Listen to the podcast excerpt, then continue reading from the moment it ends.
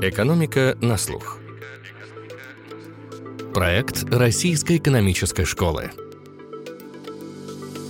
Всем привет! С вами Филипп Стеркин, я редактор подкаста «Рэш». «Экономика на слух» начинает 12 сезон, в который ей исполнится уже 3 года. И начнем мы с обсуждения темы и рыночной, и экономической. Наверное, самая, ну или одна из самых популярных среди инвесторов аббревиатур – это ESG. А последний, но, возможно, самый важный букве в этой троице, о G, о роли корпоративного управления, мы беседуем с двумя выпускниками РЭШ. Андреем Маленко, профессором школы менеджмента Уоллиса Кэрролла Бостонского колледжа, и Алексеем Дебеловым, Ивановым, партнером швейцарского офиса FP Wealth Solutions. Андрей изучает корпоративное управление как ученый, а Алексей – практик.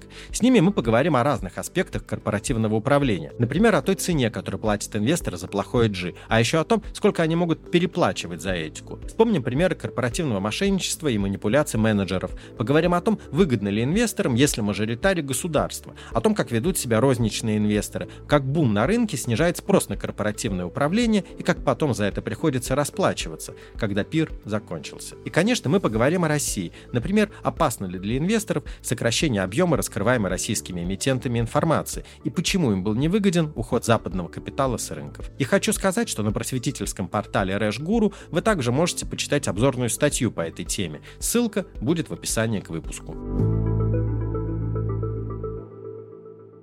Андрей, Алексей, добрый день. Добрый день. Здравствуйте. Андрей, для начала у меня базовый вопрос к вам. Какую роль в триаде ESG играет, собственно, буква G, корпоративное управление, что в него включается, что говорят о его роли академические исследования? Ну, смотрите, Корпоративное управление – это набор практик, которые дают инвесторам некоторую уверенность то, что они понимают, во что они инвестируют, то, что их деньги не украдут, менеджмент или более крупные акционеры. То есть это ни в коем случае не гарантия успешности инвестиций, но это понимание, что вы можете влиять на то, что менеджмент делает. То есть, в принципе, под корпоративным управлением набор политик подразумевается, например, хороший совет директоров, прозрачность, компенсация топ-менеджеров прозрачная и привязанная к перформансу. И последнее – это права акционеров, возможность влиять через голосование или другие способы на то, что происходит в компании. Исследования разные вещи показывают, но в целом а,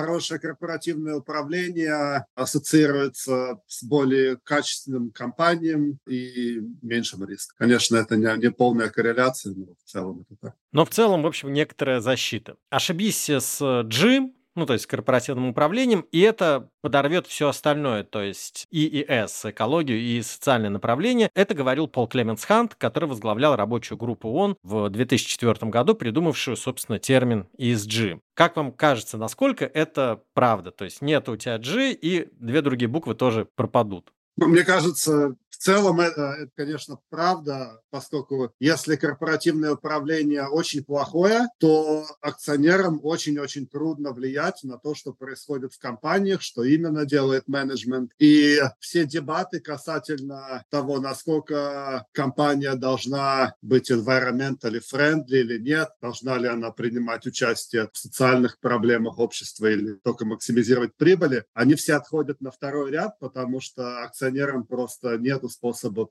повлиять на то, что менеджмент делает. И если мы посмотрим на самые нашумевшие примеры corporate fraud, ну из последних это Terranos э, или FTX, или если там более ранние годы смотреть Lehman Brothers или Enron. То, что общее во всех этих примерах, это то, что корпоративное управление в этих компаниях более-менее отсутствовало. Совет директоров был очень пассивный, даже если он был с большими именами, как Terranos, реально все контролировалось одним-двум человеком, людьми, что позволяло, соответственно, делать то, что эти компании делали. Алексей, скажите, вот Андрей говорил о том, что качественное корпоративное управление – это гарантия, что деньги инвесторов, деньги акционеров не будут украдены, не будет какого-то фрода, не будет какого-то мошенничества. Но что качество корпоративного управления может говорить о перспективности инвестиций с точки зрения их э, доходности? Это очень интересный вопрос.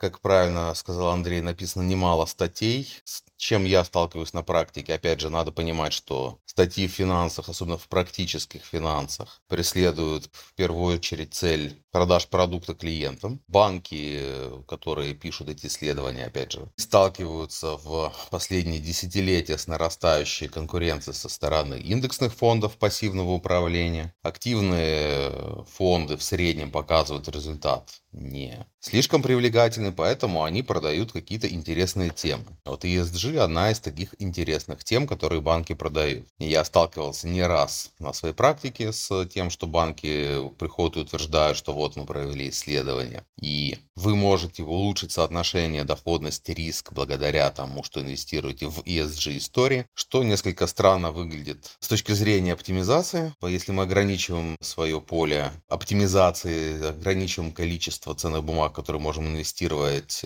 только ESG соображениями, а не непосредственно экономическими. И мета-исследование Credit Suisse несколько лет назад сделанное по многим исследованиям проведенным до того, показал на самом деле в среднем отсутствие эффекта или слабо даже негативный даже эффект. Но это, опять же, одно из исследований. И поэтому наверняка сказать, что хороший G значит хорошая инвестиция, мы не можем. У нас нет как минимум консенсуса и объективной логики, которая бы стояла за подобным утверждением то, что мы, ограничивая свой инвестиционный портфель, получаем таким образом именно, а не оптимизирующим, получаем лучшие условия. Я бы скорее наоборот ожидал, что инвесторы, обратно что инвесторы, которые хотят ограничить из этических соображений свой инвестиционный горизонт, свою инвестиционную вселенную, они должны быть готовы за это заплатить. То есть ты будешь больше спокоен морально с точки зрения качества своих инвестиций, но за это ты будешь получать более низкую доходность. Это выглядит вполне логично с точки зрения вознаграждения за риск. Так что, говоря о, опять же, отдельно G составляющей, здесь, да, как правило, компании, в которых лучше построен governance, компании более прозрачные по отношению к миноритариям, компании, предоставляющие больше информации, выполняющие больше требований регуляторов, а они, как правило, меньше имеют скрытых рисков для клиентов и поэтому менее вероятно принесут им негативный результат. С другой стороны вопрос, насколько это уже заложено в цене этих компаний, в премии относительно компаний более низкого качества. Здесь как раз мы не можем утверждать, что именно с точки зрения опять же, инвестиций, они дают лучший результат. Скажите, а на что вы ориентируетесь при оценке качества G? То есть есть ли какие-то такие красные сигнальные точки, на которые стоит инвестору обращать внимание для того, чтобы оценивать качество корпоративного управления? Ну, если, допустим, инвестор хочет стабильности, он вкладывает надолго. Мы говорим о физике, конечно. Стабильность вкладывать надолго и хороший G – это не обязательно одно и то же. У вас может быть хорошо управляемая компания, но вы достаточно быстро можете исчерпать черпать в ней потенциал роста, и таким образом держать эту бумагу уже смысла не будет иметь. С другой стороны, ну, я не занимаюсь трейдингом, частым. Я занимаюсь в основном инвестициями долгосрочными, поэтому выбираю, исходя из этих соображений. Начнем с негативного. Чему не стоит доверять, так это рейтингам, которые делают всякие рейтинговые агентства по ESG или по отдельным компонентам, потому что надо понимать, что рейтинги делают эти не инвест-профессионалы, они их делают исходя из своих соображений, которые могут не иметь отношения достаточного, по крайней мере, к инвестиционному процессу и к инвестиционной привлекательности и к качеству процессов в этих компаниях. То есть количество независимых директоров не обязательно является хорошим показателем. Скажем, в ТНК BP в России было много независимых директоров, и когда компания, которая была 50 на 50... Британско-российская? Да, британско-российская 50 на 50 BP и, соответственно, российские акционеры, когда между этими акционерами возник конфликт, который в идеале должны разрешать эти независимые директора, часть спокойно получив свои высокие вознаграждения за участие в совете директоров, сказали, что они не готовы разрешать подобные серьезные конфликты и от своих постов отказались. Так что здесь нельзя, еще раз повторюсь, нельзя говорить, что какой-то вот отдельный или даже совокупность hand факторов, отвечающих к хорошему governance, она обязательно свидетельствует о хорошем governance, хорошем качестве управления компанией как таковой. Более того, поскольку все эти вешки, они известны, каким пунктам надо соответствовать, чтобы получить хороший рейтинг, компании могут успешно хакать эту систему. В И части ESG это называется, уже есть устойчивый термин greenwashing, то есть когда ты отмываешь свою компанию, чтобы была зеленая и красивая, а на самом деле она добывает нефть и. И, естественно, подобное же процессы есть и в остальных буквах. То есть вслепую доверять каким бы то ни было рейтингам нельзя. Если кто не научился этому в 2008 году, когда AAA рейтинги рейтинговых агентств, кредитные рейтинги тогда оказались не стоящими ничего для транши Mortgage Based Securities, то у тех есть шанс научиться в будущем. Теперь позитивная часть повестки, на что имеет смысл смотреть инвестору. Инвестору имеет смысл смотреть, во-первых, на наличие decision makers или крупных игроков, которые в своих интересах не противоречат его интересам, а еще лучше соответствуют им. Допустим, если у вас есть, как обычно распространено, скажем, в России, крупный мажоритарный акционер, который распределяет свободный денежный поток от компании в виде дивидендов, это позитивно сказывается на всех акционерах компании. Не только мажоритарии участвуют в распределении свободного денежного потока, но и э, все миноритарии, то есть мы в этом плане находимся с ним в одной лодке. Или, скажем, Министерство финансов, если хочет получать больше поступлений в бюджет, оно увеличивает требования к распределению выручки от компании, которую контролируется государством, чтобы они не закапывали свободный денежный поток поток в неприбыльные трубы, просто с целью освоить бюджеты для того, чтобы их не изъяло государство, а отдавали это в бюджет, где уже это может быть использовано с точки зрения государственной системы в целом более эффективно. И от этого, естественно, тоже будут выигрывать именно миноритарные акционеры. Первый это игрок, который будет для вас таким своеобразным локомотивом. Понятно, что если у вас мажоритарный акционер занимается тем, что дает от компании холдинговой структуре льготные займы, еще лучше беспроцентные займы, которые проводят э, сделки с заинтересованностью, выгодные для себя, с использованием казначейских ценных бумаг, или выкупает свои же ценные бумаги на дочернюю компанию, ну, то есть создает квазиказначейский Да, такой создает таким образом кулак. квазиказначейские бумаги. Свои же акции выкупает у себя на компанейские деньги задорого и при этом сохраняет над ними полный контроль и может по-прежнему голосовать. Бывает ситуация, что есть акционерный конфликт между крупными акционерами, и поэтому проходят такие процессы, ущемляющие всех, в том числе миноритариев, кроме контролирующего акционера. При этом сам бизнес может быть привлекательным, и это негативный эффект. Надо его принять как данность и сделать поправку в оценке на него. То есть не обязательно это э, кейс, которых надо избегать, но это кейс, на который надо, естественно, обращать внимание. Естественно, на что еще следует обращать внимание, если мы, в общем, говорим с вами глобально, это насколько большую роль, скажем, играют другие стейкхолдеры, скажем, государства. Пример Китая, где могут приказывать целым секторам, а изменение политики может уронить цену в разы. Все это, естественно, коренным образом отличается от того, как эти процессы устроены в странах западной демократии и, соответственно, оправдывает значительный дисконт подобных структур структурам американским. То есть нельзя в лоб сравнивать Alibaba и Tencent с Amazon. А говоря об остальных вещах, на самом деле это все разумные вещи. Такие базовые вещи, что я их бы даже по умолчанию и не относил к G. Это вещи, которые тот же Уоррен Баффет перечисляет в списке своих основных требований к менеджменту. Насколько менеджмент прозрачен,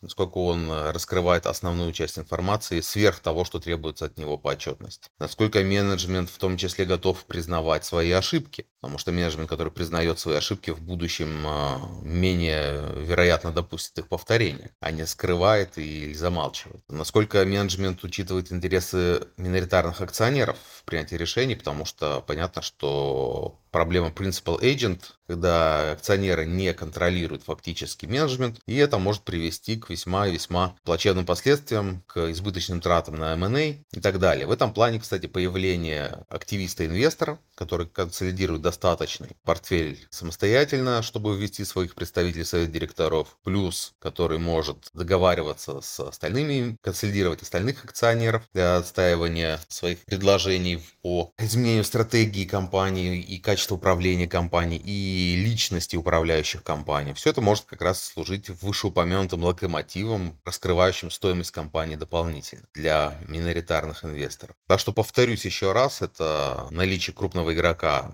интересы которого совпадают с вами или хотя бы им не, не противоречат, наличие или отсутствие внешних регуляторов, в первую очередь, ограничений, которые могут вам повредить как акционер, и качество управления компанией, то есть э, раскрытие информации компании и э, учитывание интересов миноритариев менеджментом при принятии решений. Это, пожалуй, основные три момента для меня с точки зрения G буквы. Андрей, вот у Алексея прозвучало много мыслей о том, на что стоит обращать внимание, на что, может быть, не так стоит обращать обращать внимание. И у меня возникло два вопроса к вам. Первый вопрос – это как вы считаете, стоит или в какой степени стоит обращать внимание на рейтинги, которые оценивают качество корпоративного управления? Я полностью согласен с тем, что Алексей сказал про рейтинги. Любые рейтинги – это средняя температура по больнице, они могут быть полезны как какой-то базисная информация, от которой отталкиваться, но не более. И в отличие от кредитных рейтингов, рейтинги корпоративного управления, проблема информативности их усугубляется тем, что в случае с кредитными рейтингами есть одна вещь, которую они должны прогнозировать, это вероятность дефолта, что мы можем померить, с моделями оценить. Рейтинги корпоративные управления, особенно ESG рейтинги, которые еще environmental и social вещи включают, они очень многомерные и очень много компонентов разных включают. И плюс про эти компоненты, даже про индивидуальные компоненты нету полного согласия, когда они хорошие, когда они плохие, зависит от специфики. Например, независимый совет директоров. С одной стороны, это хорошо, и обычно это хорошо, но если мы смотрим на многие инновационные компании, они часто очень ассоциируется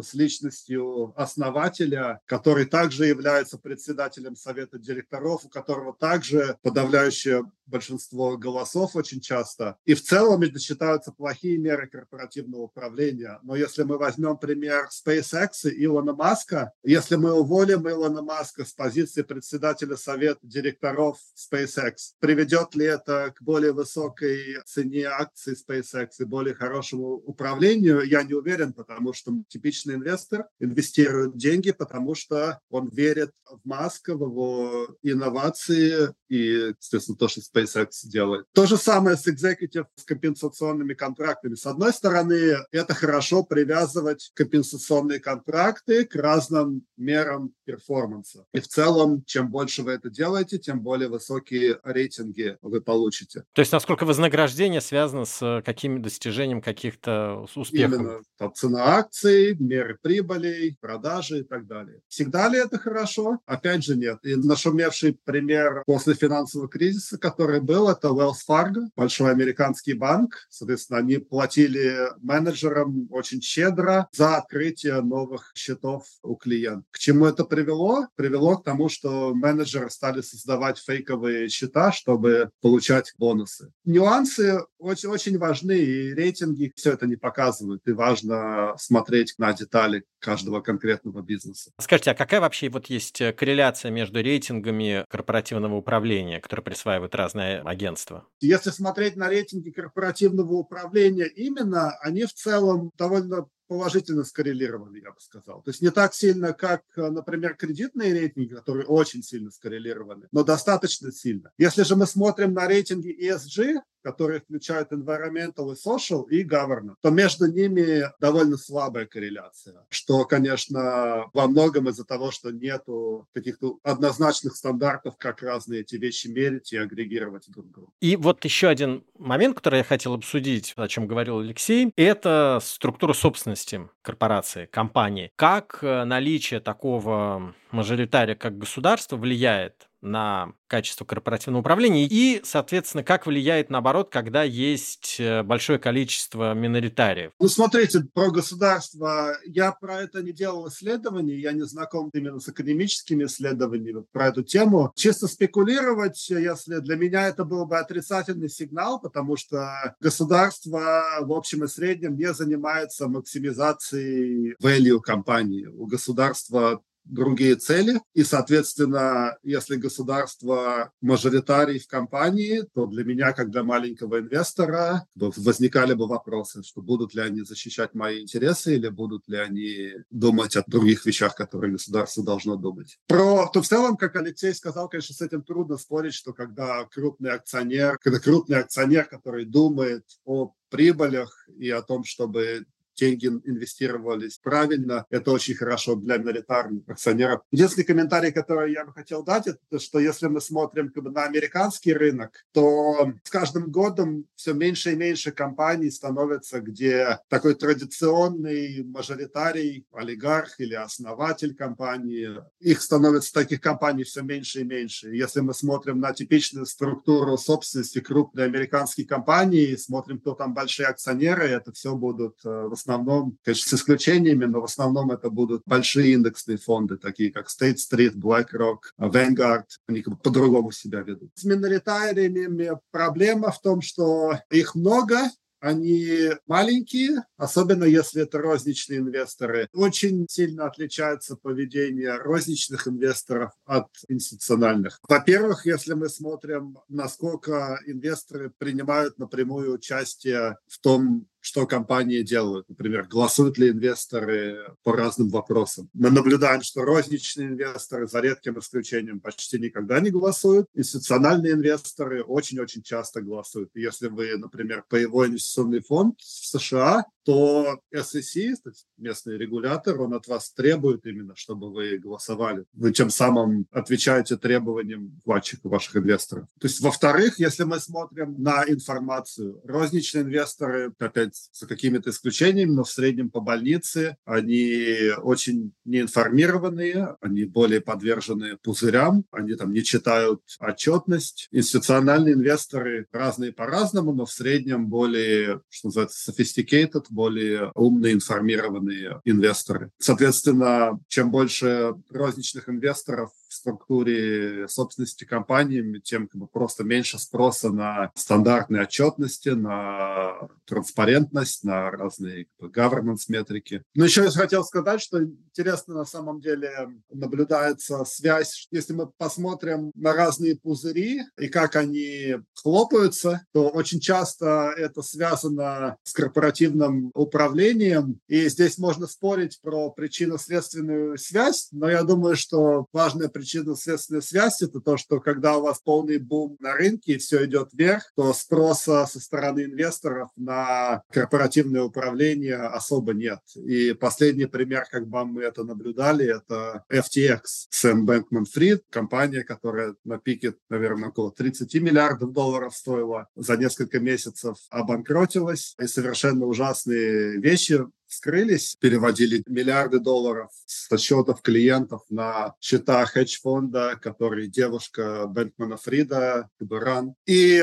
если мы посмотрим на структуру собственности FTX, то кого мы там видим? Мы не видим там розничных инвесторов. Мы видим все крупные венчурные фонды с именем, то есть это одни из что за самых умных и sophisticated инвесторов. И несмотря на это, корпоративное управление в компании, по сути, отсутствовало даже касательно базовых вещах, таких как надзор над кэш-менеджментом. Почему это так было? Потому что был огромный бум пузырь на рынке криптовалют, и все росло, росло, росло, и не было смысла требовать корпоративного управления даже со стороны таких очень sophisticated инвесторов, чем это окончилось, мы все видели. Если не возражать, я вставлю еще пару копеек по этой теме. Полностью согласен с Андреем, что не надо переоценивать sophistication институциональных инвесторов и Сэм Элкон Фрид, и Тиранос перед ним. Это же тоже частная компания была с очень высокоуровневыми инвесторами. Медов с его пирамидой, он же ее строил не на публичном рынке, он ее строил э, среди богатых инвесторов, он ее строил среди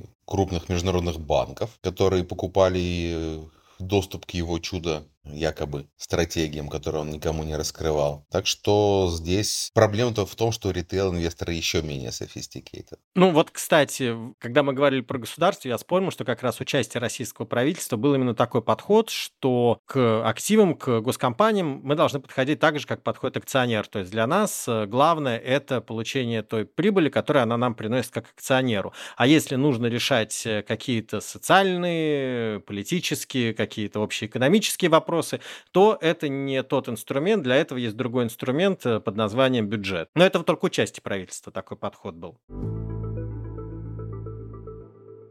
Насколько для качества корпоративного управления важен раскрытие информации? Насколько компания прозрачная, насколько она качественно раскрывает информацию. Ну, и если она это делает некачественно, то, собственно говоря, у инвестора и возможности будет намного меньше оценить компанию, в том числе то, как она управляется. Да, именно. То есть это Алексей назвал проблему принципала агента, то есть прозрачность компании – это как раз ключевой аспект, через который проблема принципала агента, а именно что как бы, менеджмент компании может не хотеть максимизировать доходность для акционеров, она решается. Если у вас компания более прозрачна, то совету директоров легче мониторить, что именно менеджмент делает. Акционерам легче вмешаться в то, что компания делает, например, через рынок слияний и поглощений или через выборы в совет директоров. Потом проще менеджменту давать хорошие компенсационные контракты, поскольку различные метрики перформанса цена акций или прибыли компании, они более информативные именно про то, что менеджмент делает, если у вас компания более прозрачная. Мне кажется, касательно прозрачности довольно однозначно исследования показывают, что более прозрачные компании будут лучше управляться, там будет меньше рисков. Как Алексей правильно сказал, это совершенно не дает вам гарантии, что у вас доходность будет выше, поскольку обычно прозрачность и другие метрики корпоративного управления, они все заложены в цене уже, то есть компании более дорогие.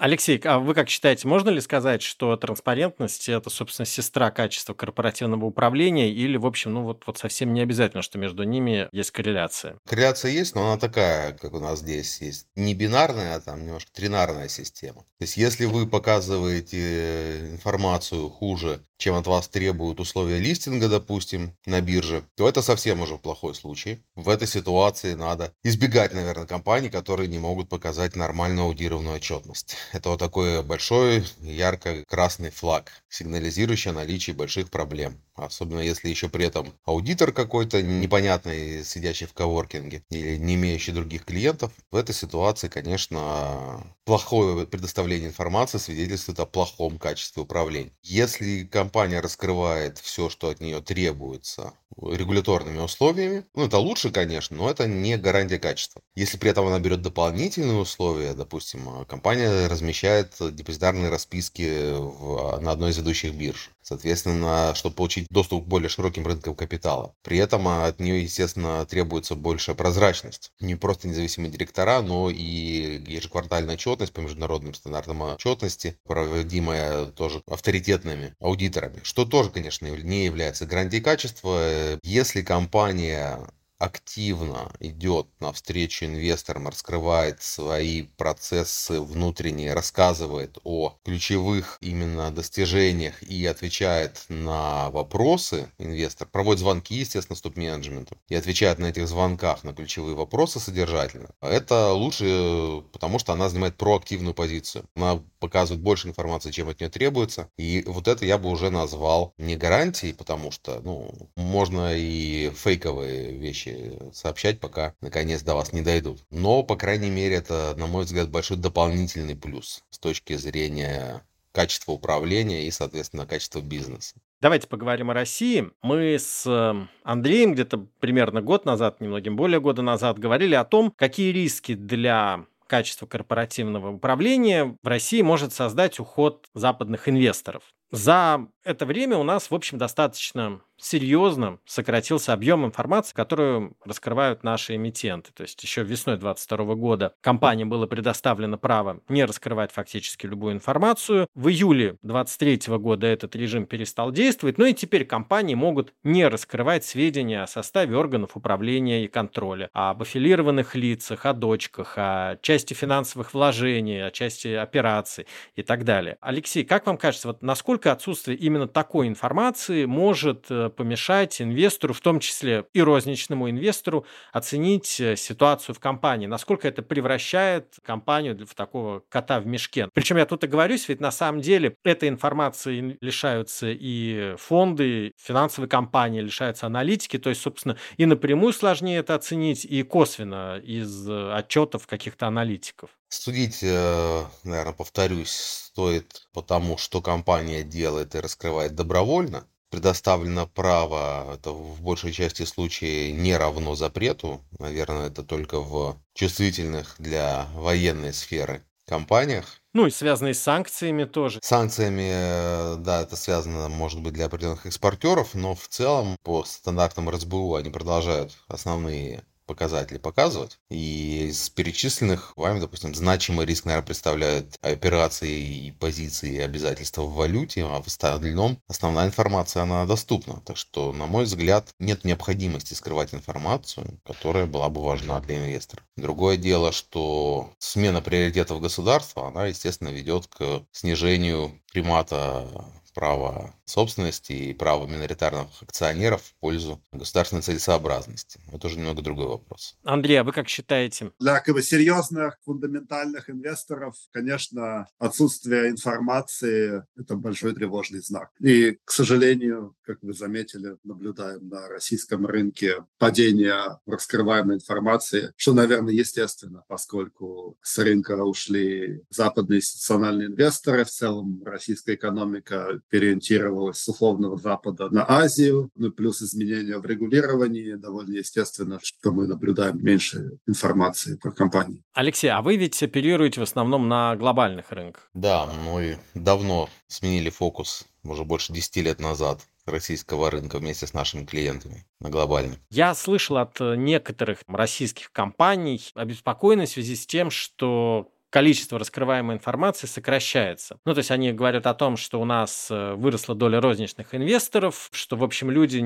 часто не очень понимают, что они покупают, и они опасаются, что в условиях э, дефицита информации все это в какой-то момент может привести потом к бегству этих инвесторов в ситуации, если они поймут, что покупали кота в мешке, и кот в мешке оказался, в общем, не очень качественным, и начнется падение рынка, ну и проиграют, в общем, в такой ситуации все. Как вам кажется, насколько обоснованы такие опасения? То есть это опасений со стороны эмитентов. Да, вполне обоснованы, поскольку традиция рынка акций у нас гораздо более молодая, чем, скажем, в тех же Соединенных Штатах Америки. И если там рынок акций это фактически основная часть пенсионных накоплений среднестатистического американца, то у нас это в основном такое казино с высокими рисками. И, естественно, недоверие инвесторов к надежности рынка акций, которую мы отдаем себе отчет ниже, чем у устоявшихся рынков акций, это ему не помогает. Поэтому вполне логично ожидать, что да, в случае чего будет массовое бегство инвесторов. По той же причине, поскольку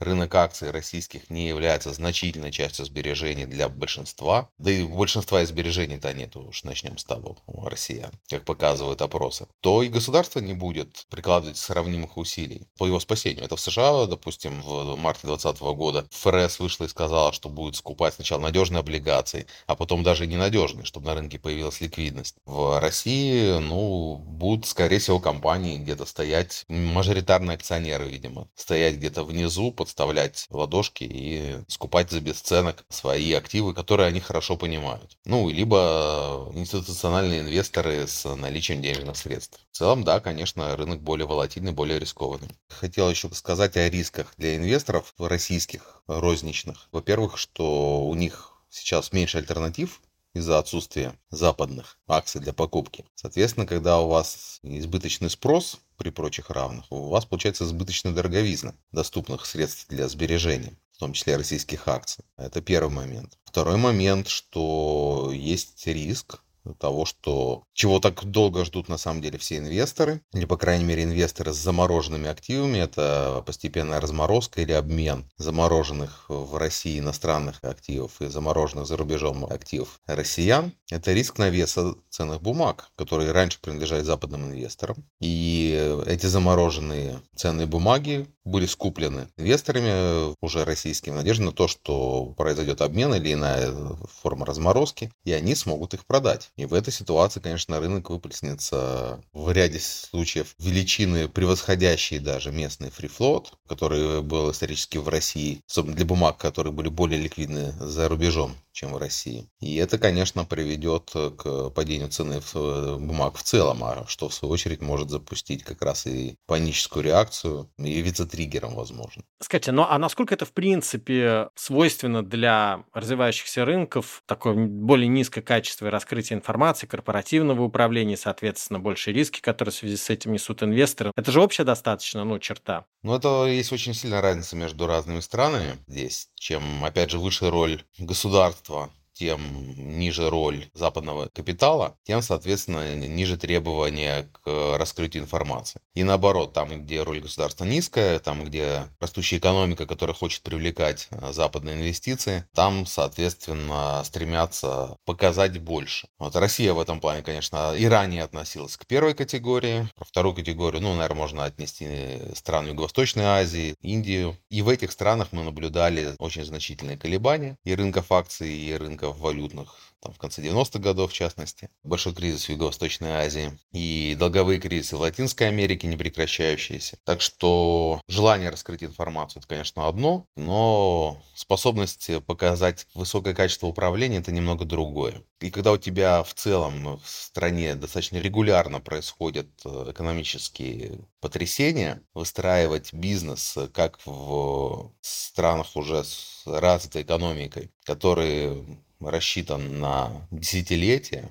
по принципам, чтобы он выжил эти десятилетия, гораздо сложнее. Поэтому, конечно, и дисконт, который возникает между компаниями развивающихся и развитых рынках, он, как правило, оправдан. Если вы видите не дисконт, а премию, то надо очень серьезно разбираться, есть ли за этой премией какие-то причины, просто кроме временного ажиотажа инвесторов, особенно частных. Андрей, а что можно сказать про развивающиеся рынки? И еще здесь вопрос, насколько это связано, мы с вами говорили про разные факторы, но насколько здесь э, это связано с качеством судебной системы в стране, то есть в которой инвестор может защитить свои права. Я полностью согласен, что в конечном счете, насколько хорошее корпоративное управление основывается на том, насколько сильно компании хотят привлекать западные институциональные деньги, поскольку западные институциональные инвесторы – это именно те инвесторы, которые смотрят на corporate governance, на прозрачность и так далее. Естественно, в странах, где это более важно, мы наблюдаем более хорошее корпоративное управление. Про судебную систему в целом, я думаю, что это положительно, конечно, связано в том плане, что чем э, лучше работают суды в стране, чем они более эффективные, быстрые, независимые, тем э, проще в судах отстоять права. Любые, но в частности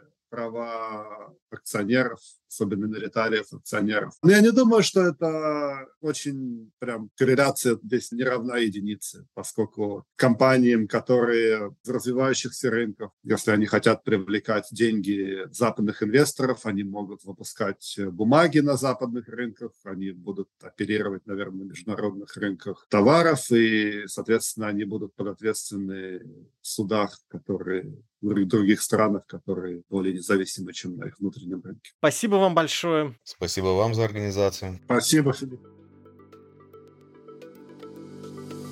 Бизнес – это не просто станки, сырье, компьютеры, хорошие специалисты и деньги. Это умение собрать из этих деталей единый, желательно эффективный механизм. И его эффективность измеряется не просто тем, сколько он производит, а сколько при этом расходует и какую прибыль приносит. Корпоративное же управление – своего рода смазка в этом механизме, позволяющая снизить риски сбоев. Это была «Экономика на слух». Слушайте нас во всех подкаст-плеерах, а с кратким изложением выпусков вы можете ознакомиться на портале guru.nes.ru, где вы также найдете множество материалов об экономике, финансах и образовании, в том числе по обсуждавшейся в этом выпуске теме. Например, кроме обзорного материала, у нас была статья про финансовые пирамиды. И до скорых встреч в «Экономике на слух».